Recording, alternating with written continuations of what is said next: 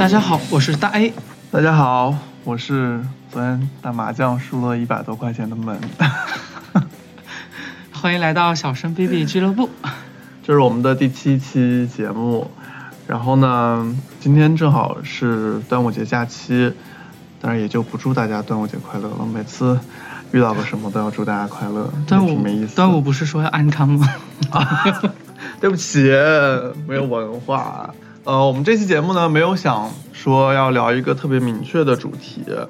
因为这周也发生了一些事情，所以本来想的就是把这一周的一些事情可能大概的讲一下。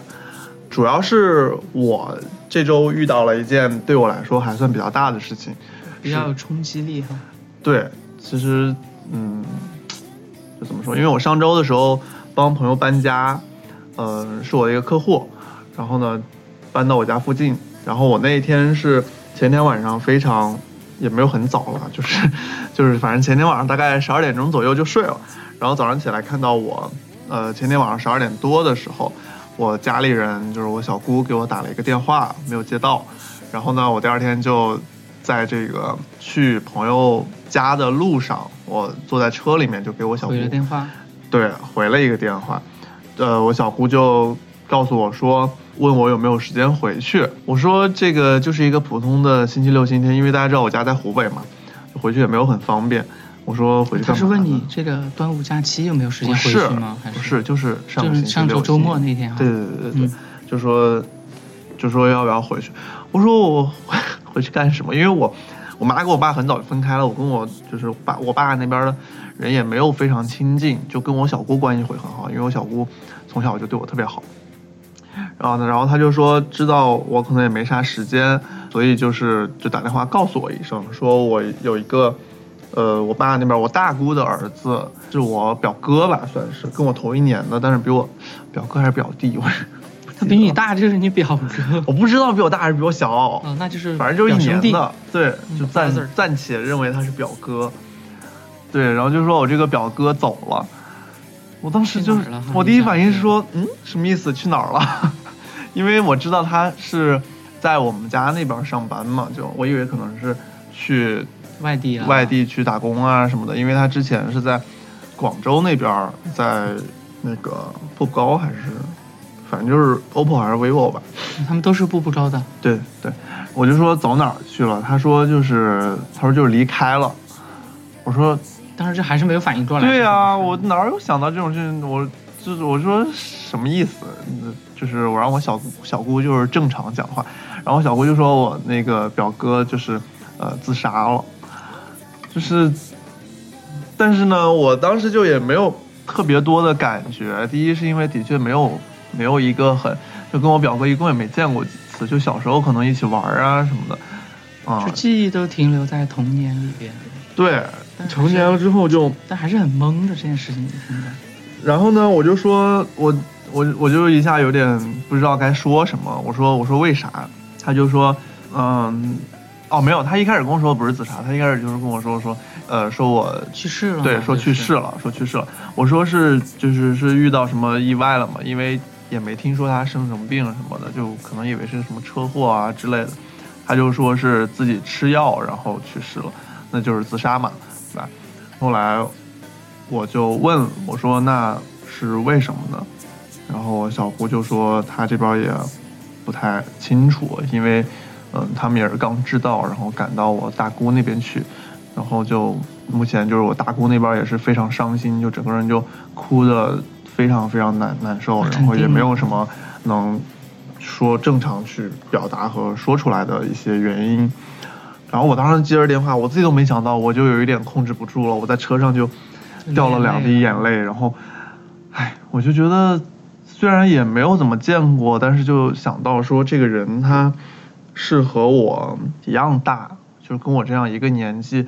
我就想象我一点儿都想象不出来遇能遇到什么样的事情导致他选择这样一种方式去结束自己的生命。我就是一个非常不可思议的状态。然后我又想到说，小时候可能大家待在一起，包括像因为我高中的时候，有时候放假会去我爷爷奶奶家，然后我这个表哥他有时候在。在我爷爷奶奶家的时候，我们俩会睡在一张床上啊，然后呢，有时候夜里面还会聊会儿天儿啊啥的。我就想到这些事情，我就很难相信说一个跟我一样大二十六岁的一个男生，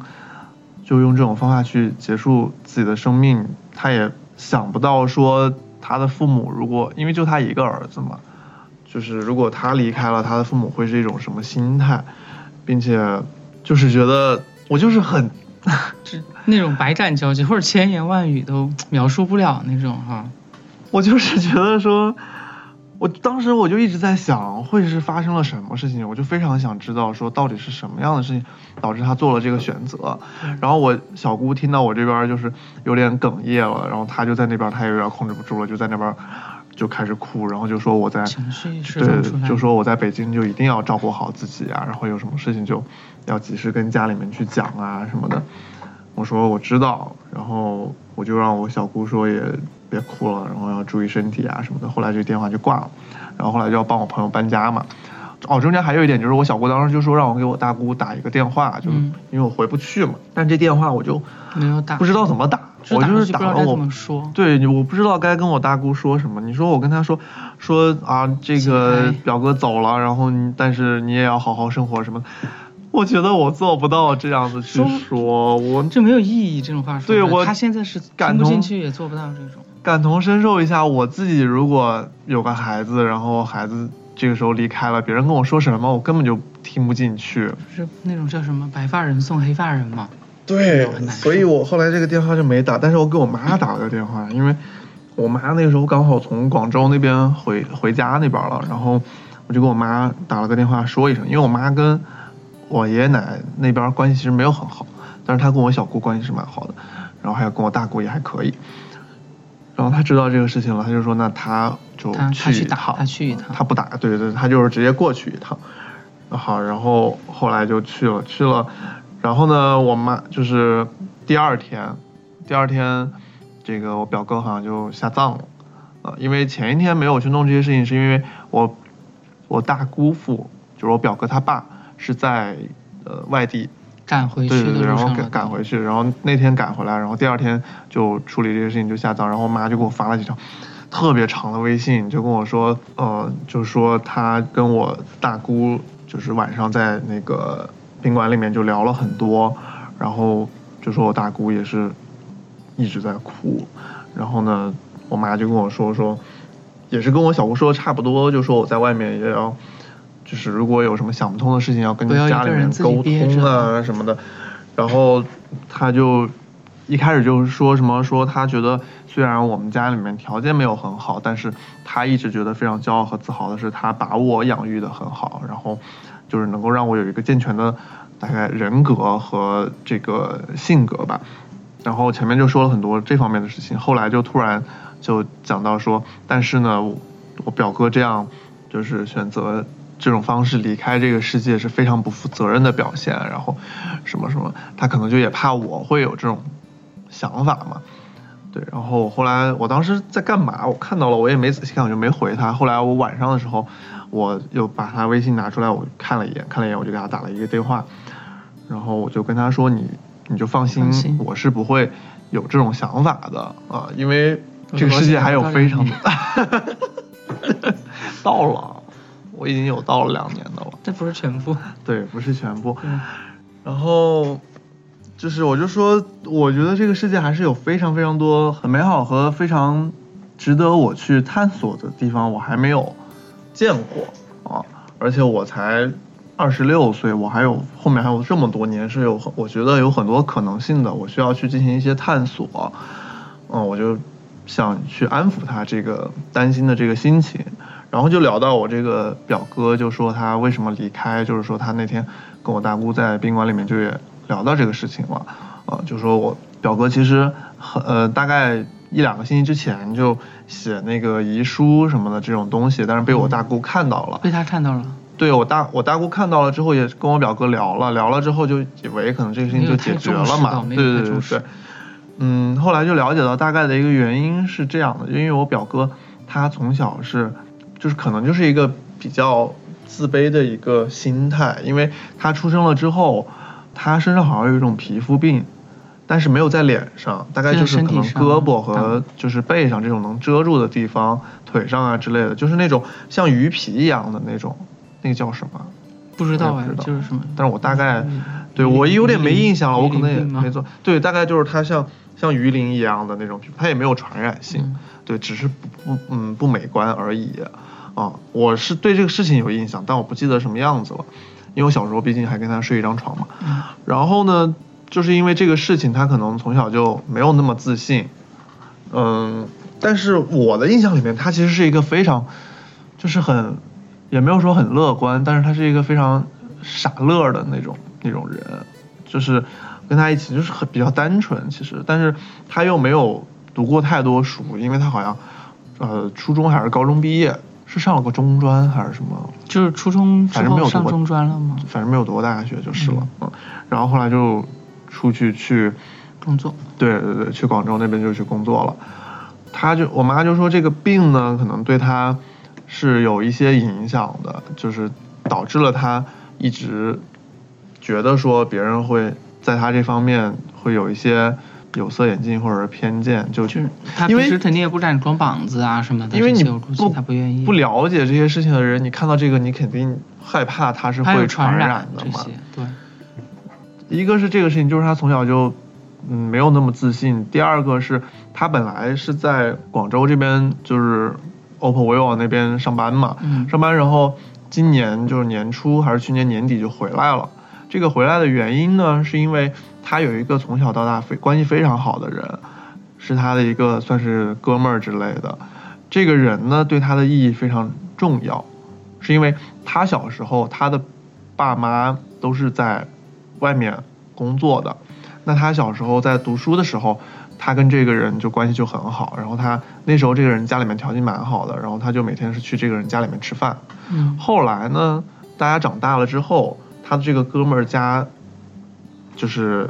突然就就是家道中落了，对对对对，然后条件就变得突然就很差。但他那个时候在 OPPO、vivo 那边，就是薪资待遇相比来说还是蛮好的，并且那边还提供什么类似于住宿啊什么这样的事情。哦。说到住宿，他在那边他都不住员工宿舍这种，他是自己出来租房子，因为他身上有对对对对，他不愿意和别人去一起住，嗯，然后他那个时候呢，在广州的时候，每个月还给他这个哥们儿，可能寄两千块钱还是几千块钱吧，嗯，那他还要用他解决自自己住宿的问题，对，就是这种关系，就两个人其实关系很好。我当时知道这个事情，我说哇，这真的很善良，我就觉得就是。你说自己，他自己其实挣的也没有说肯定不会说多的，多，肯定不过万，反正嗯。然后后来他今年就年初就回到我们家那边了，原因是因为他的这个哥们儿就又开始做个什么类似于像物流的这种生意，然后就让他回来，就是可以一起做啊。这个哥们儿他是自己创业什么的，然后他就回来了，回来了然后就考驾照啊什么的，到时候可以去开这种就那种大车吧，大概对，然后。嗯，回来了之后呢，他又交了一个女朋友。嗯，可能就是，哎，说的我觉得好难受。就交了一个女朋友，然后他跟这个女朋友可能相处了一段时间之后，这个女生可能就没有特别喜欢他。嗯啊，后来这个女生就不知道，就是我理解的应该是这个女生已经跟他说分手了。啊，但是他这边可能还很喜欢这个女生，但是就他觉得他们还没有分，还有对对对对对。然后呢，后来这个女生又跟他这个哥们儿搞在一起啊，我想，然 后对，就跟这个哥们儿搞在一起，然后他就知道这件事情了，然后可能一第一是因为从小就比较自卑，第二是因为他把这个哥们儿可能一直当做一个这种关系跟别的不一样的，可能是对，就是他就可能比较难以接受这种事情，所以后来就。选择了这种方式，就是我是理解这个事情的，但是我又有点不能理解，就是这个，因为这个事情最后会选择 自己结束生命这个事情吧？对，我就觉得说你是一个成年人，你都二十六岁了，你不能这个样子。就是我能理解你在这件事情上受到受到了冲击，但是这个完就没有说大到要需要去结束我们的生命这么严重。而且，嗯，其实我也不太能理解。所以我后来，然后后来就说到他留遗书这个事情，后来就被我大姑就发现了嘛。我大姑就跟他聊，他其实也是什么愿意都，什么事情都愿意和我大姑讲的。他就说，就是他也很喜欢这个女生，但是之前也跟这个女生就是出去开了两次房，嗯但是呢，就好像也什么都没有发生，就是就是，嗯，就是你能理解吗？就是开两次房，什么事情都没有发生，我就觉得可能还是受到她这个这个皮肤病的这种影响，或者就是因为她还跟她还跟我大姑说，就是她已经二十六岁了，然后还是一个处男处男，她就觉得说好悲哀，这这有什么呀？唉，就是我就觉得这是算什么事情？他，我那会儿我就突然就是觉得很自责，我就觉得如果我们我们都没有微信嘛，我觉得如果我们是有一些联系的，然后他起码有一个同龄人在这儿，他如果有这种事情，他可以跟我。交流或者怎么？对他可以跟我讲一下，我可以在这件事情上是能够去帮助到他的，就是我可以告诉他说，你别你二十六岁，就算三十岁还是处男的人都大有人在，就这不是一个非常大的事情。本来就没什么，其实。而且就是，唉，我就觉得是真的，就理解不了那种情绪，怎么能做出这样的事情呢？这样的情绪怎么能导致做出这样的事情来吧？后来就突然就觉得说我在这件事情上是有一定责任的，就 就圣母又泛滥了是吗？就这种，我就觉得说我如果就是就是这件事情上，我觉得我是能够开导他的。可是我想问一下，你们有多久没有联系了？就可能从 上大学？没有我高中可能就，对呀、那所以这跟你也有什么太大的关系呢？但我觉得很可惜你们并不是说就是近一年或者半年没有联系嘛？其实，其实本身也是，就是生活轨迹不一样之后，大家可能就是我就就是感觉我们现在不断的，其实我们常常在说，就是朋友会越来越少。其实你是因为不同的环境、不同的一个轨迹，你会遇到不同的人，交上新的朋友，可能有一些也是不断的在淘汰，或者也不是淘汰吧，就是有些可能就慢慢的有些会淡下去，即使是亲戚或者是什么样的。那我有很多表兄弟，我们从小一起长大的，但是我们其实很很少很少联系，极少联系。我们有微信都很少联系。我知道，但是就是觉得很可惜，尤其是在听了，尤其是在听了他对他这个，就是他对他这个哥们儿这么好，我就觉得他是一个非常善良的人。但我现在就觉得说，有时候这些善良的人、单纯的人，他反而在一些问题上就没有那么容易去想明白，他很容易在这些地方去纠结。你反而一些像我这种对像我这种脾气不好的人你可能就就不会去纠结这些事情。那你不也在纠结吗？你没有帮帮帮到他，所以我我是一个善良的人啊，我只是脾气不好而已。对你是一个脾气不好的善良人。哎，所以我后来就这个事情可能就是到这里就差不多就结束了。但是我就觉得说，我就想了一下，第一可能是我觉得还是这个受教育程度，你也不不说教育程度吧，就可能还是要多了解一些外面的世界，你才能够保持一个比较开放的心态或者是思想，你不会说遇到一些类似于像这样的事情，你就你能想到的解决方法可能只有这一个，但是如果多出来看一看的话，可能会觉得说不会选，不会做这个选择。对，其实他都这个年纪，而且他也是，嗯，其实是走出去过嘛，在外边工作这些。就是我们我们中午吃饭的时候才其实才大概定下来今天录这个内容的。然后你刚刚在讲这件事情的时候，我突然想到，我想到一件事情，嗯嗯，这是我他这个人是我一个初中的同学，初中同班的同学。嗯，我这同学长得很可爱，就是就是头发天然自然卷那种。我也是自然。然后他比你卷多了，他是 他是佛祖那种卷，你知道吗？嗯然后他耳垂耳朵还特别大，然后长得特别可爱那种。嗯但是他可能也是从小他就是父母很早就离分开了嘛，嗯他一直是一个比较封闭的性格，但是在班上他跟我关系很难得，他跟我关系很好。嗯你看他这样吧，成绩很还挺好，他就是喜欢有时候去去玩一玩街机呀、那种，我会跟他一起去玩。嗯这是你们关系好的原因。我们关系很好，对。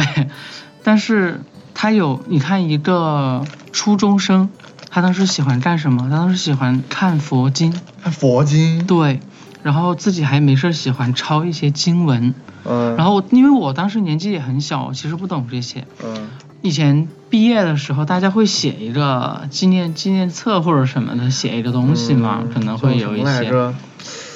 想一下。嗯。我忘了。嗯，反正就是那个东西。每个同学在有一页，然后有你的基础信息，然后对一些对我。我倒没有基础信息，就写一些东西，可能我会他们会贴个照片。他给我写了一句话。嗯。他也年纪比同班同学小一岁。嗯。然后他写的是，你想一个初三的孩子写的是，人生的真谛在于什么返本归真，就写了这一句话。嗯。我也不懂，我当时我说写这是什么东西。然后上高中的时候，高一当时我们高一是要要军训的，嗯，我们到高一有军训，在军军训的时候，他跟我同校不同班，他班主任来找我，他班主任来找我就问我有没有见最近有没有见到他，我说没有啊，我说因为我们不在一个班嘛，其实也接触也不多，嗯，然后后来说怎么了，他们班主任就说他失踪了，找不着了，就在那之后，就他他妈妈就跟疯了一样那种，就是。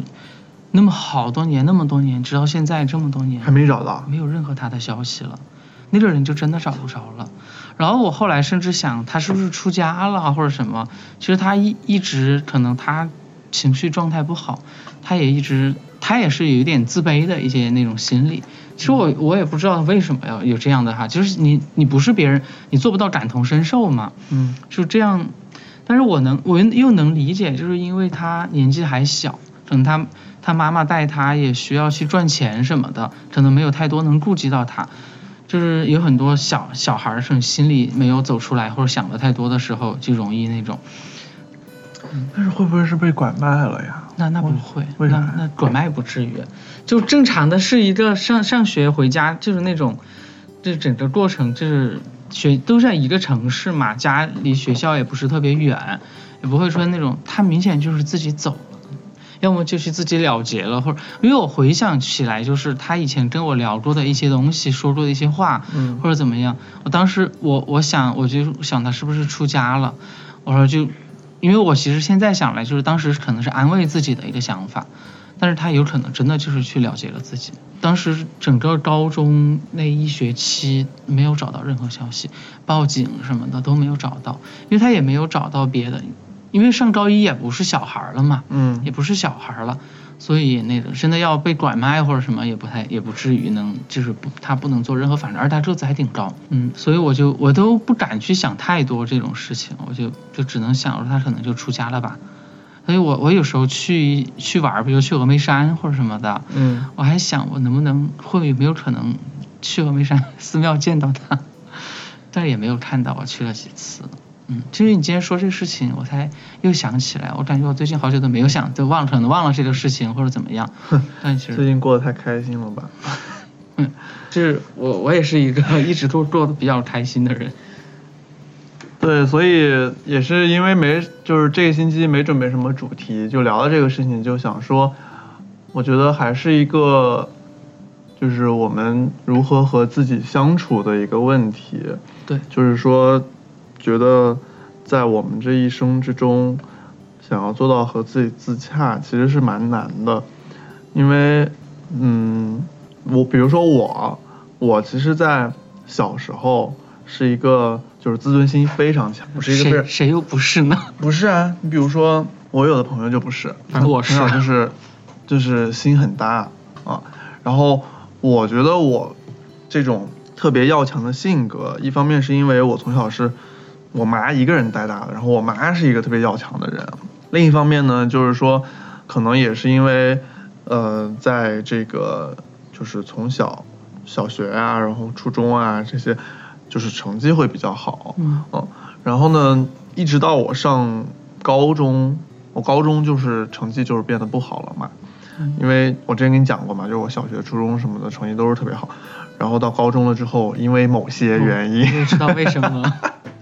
对，然后就高中就成绩就变得不那么，就是就可能都不那么优秀了。对对对对对，就是中等水平那个样子。然后呢，这个时候我，但是呢，我一直到大学，其实都都会有一些想法，就是我一直都会觉得说，有一些事情，就是我觉得是我必须要去完成的，不只是说学业这种事情啊，就我要考多少分儿什么的，嗯就是有很多事情我会觉得说，如果别人可以做到的话，为什么我做不到？然后我会逼迫自己去去努力呀，或者是去干嘛，去想要做到这些事情。但是呢，从大学开始，慢慢就有一些转变，因为我就发现有一些事情是，就可能就是做不到，嗯，还是就是一个天生的差距吧。其实就是你前面说到那个，就是你觉得，嗯、有些事情你就一定要做到那种。嗯其实我我我也很像，我妈还反而经常会跟我说，嗯就是没必要这样，而且有时候有些东西真的不是你就一定能做到的。那 放下它。那你那你那你很幸福，因为我妈也是那种，就是比如说我从小就是，我如果某一门课，我记得我非常清楚，我有一次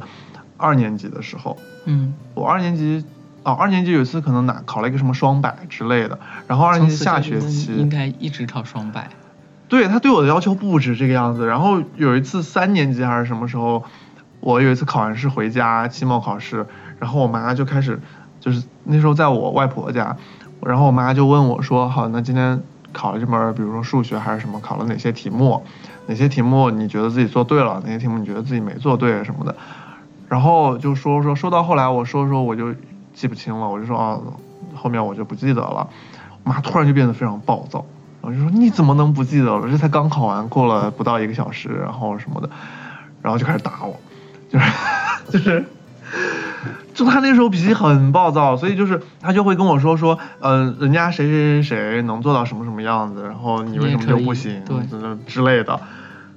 所以就是我如果比如说如果嗯，我妈是像你妈那样去去跟我说的话，我可能这个思考的方式可能会从一开始就会变得比较不一样，但是没有。后来我到大学就发现，首先是到大学了之后，你接触的人很多，包括我从艺考的时候其实就开始了，因为我就发现我有一些那些集训班的同学家里面非常有钱，你在之前可能高中的班上可能也会有一些，但是没有那么的明显，大家顶多也就都穿校服嘛，你顶多也就看到人家穿个什么耐克、阿迪之类的，那这种我也是可以穿啊，但是呢，你到集训班的时候，你就会发现这些人，比如说我需要住什么样的这个宾馆，然后人家可能住的是什么样子，然后我要考虑说我每次每次回家坐什么车啊什么的，人家可能直接就是家里面有人开车就来接了，就他也不是武汉的，他是其他地方，但是就是开车过去接，就类似于像这个样子。然后到了大学就更加明显，我这个时候就发现说有一些事情是我这个时候就是可能在起跑线上大家就已经不一样了。这是一方面是经济上的，另一方面是说，嗯，每一个人对他可能有自己擅长的地方，嗯，就是有一些事情你很难去说你在这个事情你不管多努力，你做到这个点了之后，后面的地方都是，嗯，不能说无法突破，但是就是很难去达到跟别人一样的程度，或者说人家可能付出了你三分之一的这个努力。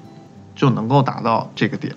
对，艾准他出生就在起跑线边上啊，也有可能。对啊我后来就发现了这些事情，我就慢慢的去告诉自己说，不是所有事情你都必须把它做得非常好，做到做到极致的。你可能需要找到你能够做好，或者说你适合做好的那个那个点。这对你这样一个处女座会不会很难？后来我觉得我有点极端，就是我一开始，比如说我在意识到这个事情之前，我想把每一件事情都做得很好，都拿最好的人去比。但是当我开始意识到这个事情的时候，我又有点懈怠了，我心就很大了，是吗？对，我就有点懈怠，我就觉得说，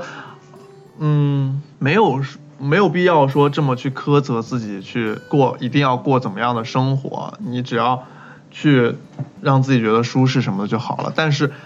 就变就跑到了另外一个极端，就可能有点犯懒或者是懈怠，就没有说付出了很多努力什么的。我所以我也觉得说，就是今天想讲的，就是说这个自洽的这个事情，其实是一个一直在和自己不断去斗争和较劲儿的一个过程。对你需要不断的去调整，你要去做一些自我的修复。比如说你你之前你发现你在一个极端上，你想调整的时候，你又发现在调整到了另外一个极端，你可能要把它找到这个中间的这个值。因为我们说这个事情你可能是和其他人是有差距，但是前提是你在付出了足够的努力，对，之后你才能这样讲，对吗？就而不是说我一开始就看到说。啊，这个事情我肯定做不好，我就不去做它。我觉得这可能也是一个不合适。就是应该重视这个过程，然后呢，就是对结果就对对对，接受它就可以。对，嗯，所以就是我现在也是在处于一个这样的阶段之中，嗯，包括像就是像我这个表哥的这个事情，我觉得很遗憾的地方是说。就是因为我妈就说，可能她也会，因为从小比较自卑，可能也有一些抑郁症啊这种情况。因为可能国人对这个事情就没有那么重视。对于心理这一方面，对对对对，心理心理这方面，所以你如果能够早一点觉察到，不管是你去进行自我调节，还是去进行寻找这个叫什么心理咨询师的这种帮助，我觉得都是会有。首先不要去逃避和嗯。就是不敢面对，或者觉得不好意思去找一些心理咨询师这种。嗯嗯，你表哥这个事情之后，家里人给你说的一个话啊，你妈妈给你说的也是。嗯。那在外面，嗯，有什么事情，然后心里有什么不开心或者什么，不要去走一些极端。嗯。你知道我小时候，嗯，我妈以前说过一个，就是，嗯，就是谁死了，我们都还得活着。嗯。她说，就是难受是一定的，但是我还得，我们还得活着。就是所以你。也也是因为一个事情，就是那个，嗯，就是我前面说的我那个同学，嗯，他不是丢丢失了嘛，失踪了。我妈后来就是说难受吗？一定是难受到极点，难受到极致的。但是不还是活着了吗？不还得活着吗？就是所以他说，你如果有很多东西你自己想不明白、走不出来，你了结自己。他说，你活着的人还得活着。然后我就觉得，我当时觉得怎么那么冷漠，但是现在想来，其实他很他很坚强，而且我觉得他很强大。但是而且我我能得益于这样，嗯，我我也不算是心大，其实我是一个心理承受能力比较强的人，嗯，是也是很感激他们。我给你讲一件事情啊，特别逗。其实我我我以前在某些事情上我还是有点自卑的。第一个就是我自己的这个声音，我很不喜欢我的声音，我觉得声音很不好听。但是也不知道为什么，反正就是变声总是感觉没有变过来似的。就有时候你打幺零零八六什么的，他就说嗯，先生还是女士那种，这是听得出来的。但是他好像就听不出来。我真的是遇到过，有就就叫我女士那种，你知道。然后我我一直就我很羡慕那种就是磁性浑厚的，就是我们那天唱歌你也知道，就是很多男歌手的歌我是下不去的那种。然后。嗯，以前中学的时候参加过学校的一个校园歌手大赛，我也不知道怎么搞的，就是那个初赛过后，我居然还晋级了那种。嗯。然后那进就进呗，就是好像因为也是五四还是幺二九这种活动吧，国家的，那种就纪念。然后就抽，我就我还抽的是决赛第一个上的。其实我唱我也不会唱，就你不会去，不懂怎么唱，反正就是。我就唱，我当时好像还唱的是朴树的那个《New Boy》那首歌，嗯，然后完了之后呢，因为人家唱的，就我还是第一个，可能我唱的也不太好啊，人家唱的都是什么什么外婆的澎湖湾呐，反正就是那种很正向的一些歌，嗯，那天我去，我就让他们不要来，我说你不要去，反正我觉得我唱的很差，而且我第一个也很紧张，然后后来中学，哦，然后后来我爸我妈他们还是去了。他们就可能站在远一点的那种看台那儿啊，去听。然后我妈后来跟我讲，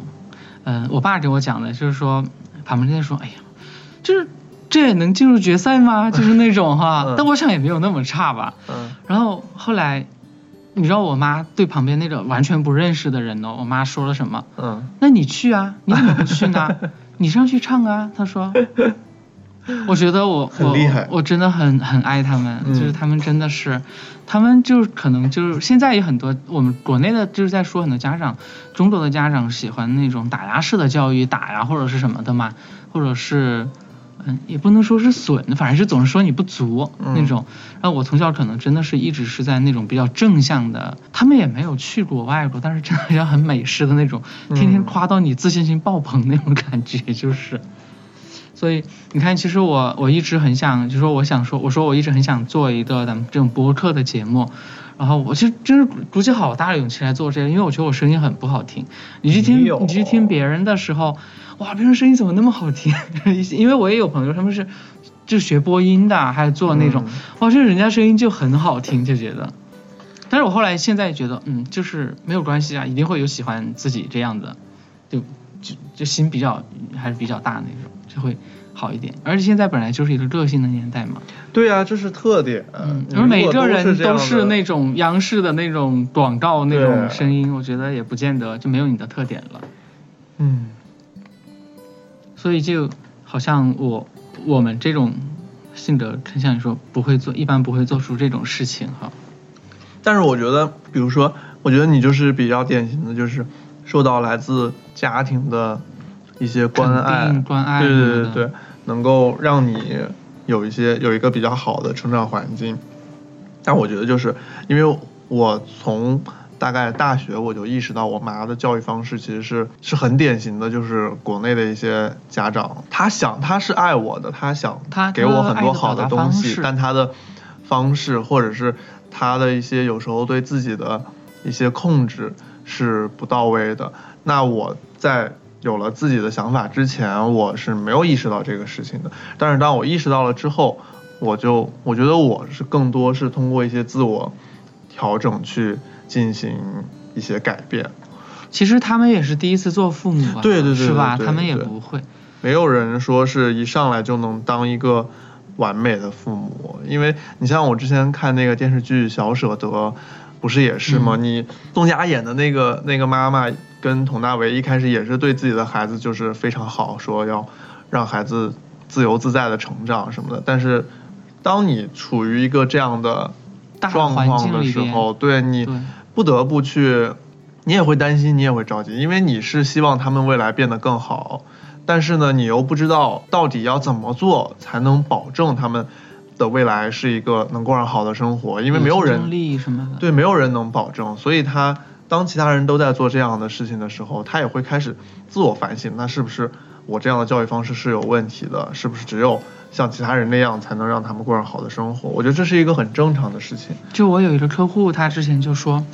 他对他女儿的一个方式就是放养，然后跟他一起玩儿。他们去，嗯，因为我那客户也喜欢玩一些主就是电玩嘛，就带他女儿玩一些任天堂的一些就是全家同乐的游戏。嗯。就是他女儿成长的很开心，他突然某一天，他也不给他女儿报什么班，突然某一天，他说突然发现别人家孩子能说好多英语单词的时候，嗯。他女儿啊好像不太会，他就他也会质疑自己，就是我这种方式到底对不对？他以后去学习到学校或者什么的，他就是会不会受到就是老师对他的一些，嗯还有到社会他到底有没有竞争力什么的，他自己也很迷茫。所以我啊，我就想着这些，我觉得嗯，父母也很难当，孩子也很难当。我觉得这就是前段时间就特别火的那个词儿，就说内卷嘛。那个词儿火的时候，嗯我就在想这个问题，因为我当时看到在知乎还是微博上看到一个话题，就是说，哦，在豆瓣上吧，说奋斗逼到底做错了什么？你知道嗯什么叫奋斗逼吗？我知道，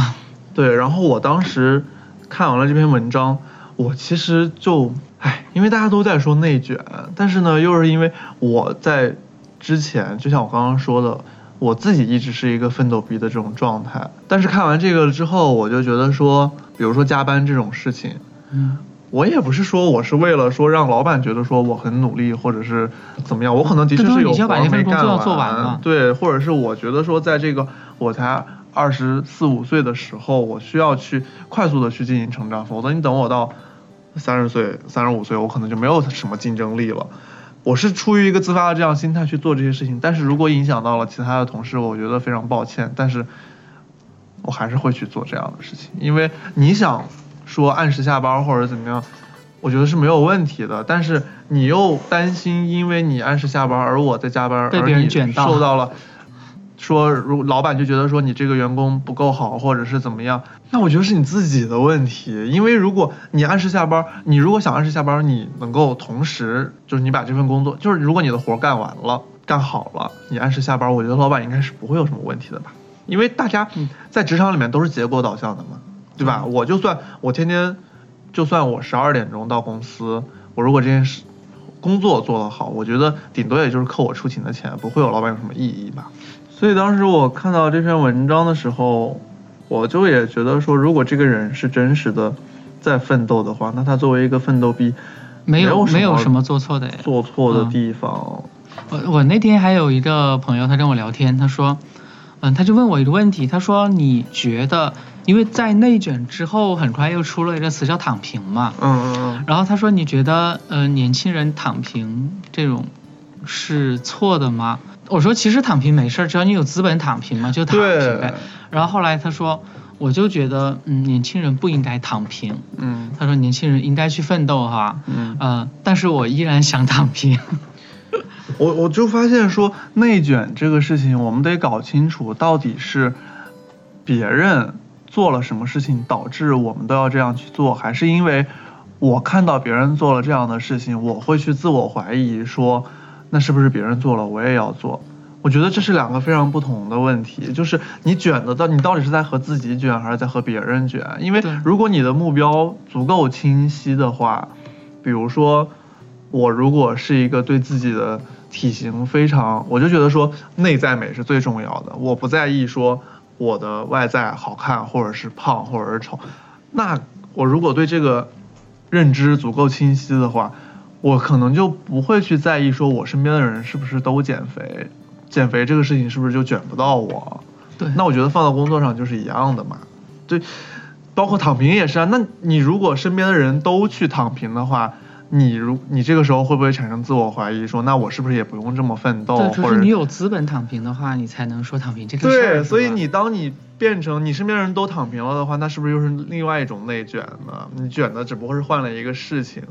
对吧？那我觉得还是，所以就是跟之前的话题其实是一样的，跟自己较劲儿。对你到底你要跟自己去沟通，你要。搞清楚你到底想要一个什么样的生活方式，你要怎么和自己相处，就还是自洽的这个问题。所以这一期吧，我觉得可能这就是主题吧。对，不是现在才聊到主题吗？但是你说到自洽，就是我其实是我刚工作那几年，在在原来的工作单位和原来那种工作啊，嗯，我我过的。不能叫自洽，我说很做的很自我，我就不愿意参加别的什么，我都不愿意。但是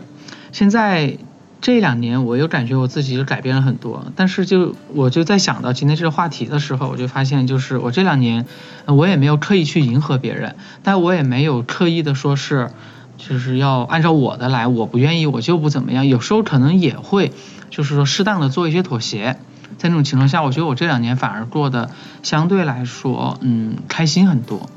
就是感觉很多时候就就是放过自己，偶尔也放任一下自己，就挺好的。然后，但是我还是就是我不会过分的去迎合别人，就这一点我觉得很重要。迎合别人？对你，我觉得你过后过分的去迎合别人的话，就是你一旦开始去就是迎合做迎合别人这个动作。我就会感觉，在整个朋友或者是什么相处的同事或者什么这种过程中，就很难维持一种平衡。嗯，对的呀，就不对等。对啊，因为你去迎合别人，就说明你是属于下对，所以在这种时候，你是你你会发现，你到最后你过得并不开心，你就会很多时候你不会开心。可是有一些人是讨好型人格。其实讨好型人格，他我们之前就聊到过，就是对于跟一个不是你，是跟我一个朋友聊的，因为他我那个朋友他是一种典型的讨好型人格，嗯，但是他私下自己下面之后，他会抱怨，他会跟我抱怨很多，就是我今天我为什么要对这个人去做这件事情，我为什么，然后结果人家一转身来，他又特别那种。就是这种讨好型人格，他其实很多人他自自己第一，他很多时候他是不自信的，对，我觉得主要就是自卑。嗯，然后第二就是你说他真正的是以那种迎合和讨好型别人，这种讨好别人之后，他能得到快乐吗？其实没有，嗯，他私下他会非常不开心，因为在整个过程中是完全没有自我，对对，他非常不开心，他的观点他的东西不能得到一个有效的表达，也不能被别人重视。在这种过程中，就是它完全是没有意义，存在价值都没有。而且我觉得这种迎合就是就是没有太大的意义，因为可能有时候越是这个样子，就是对方反而越不会把你当回事儿。这完全不会。而且你说你你给了他，就是在你们刚开始相处的时候，你就给了他一个去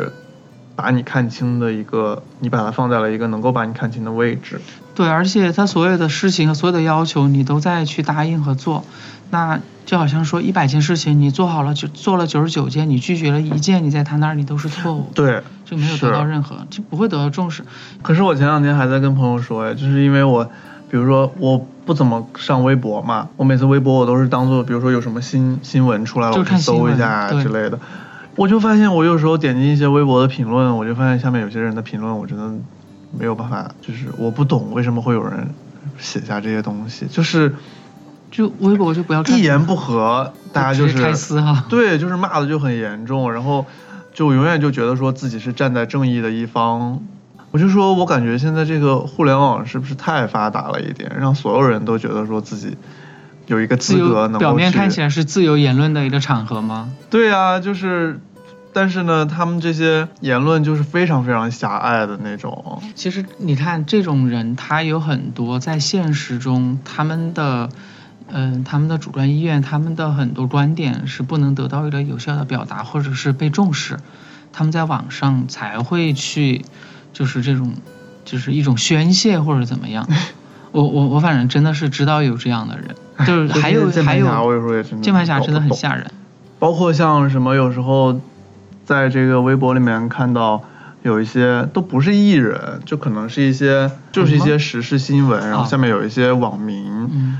就给的就是，然后非常极端的那种语言去表达。我完全能 get 到你的这个点。我现在随便点开一个微博来看一看。因为我真的也看到很多，我后来不怎么看微博，就是因为他那种就就很简单一个事情吧。因为我是一个我是一个数码爱好者，狂热的数码爱好者。嗯。就是对于手，比如说手机这个手机圈这些战队，然后对骂或者怎么怎么样，就包括我们上一次录你聊到。呃，你以前就是发表过魅族和锤子这两个，嗯，大家也都骂的很厉害那些，就是理解不了，就感觉是自己太平和还是怎么样？现在，嗯，等会儿我找一个，找不着，不要找了就，反正我就觉得可能就是也是因为我们现在表达自己意见的。渠道更多，以及变得更加方便了，而且代价更小。对，主要就是你要付出的代价和成本变得比较低，所以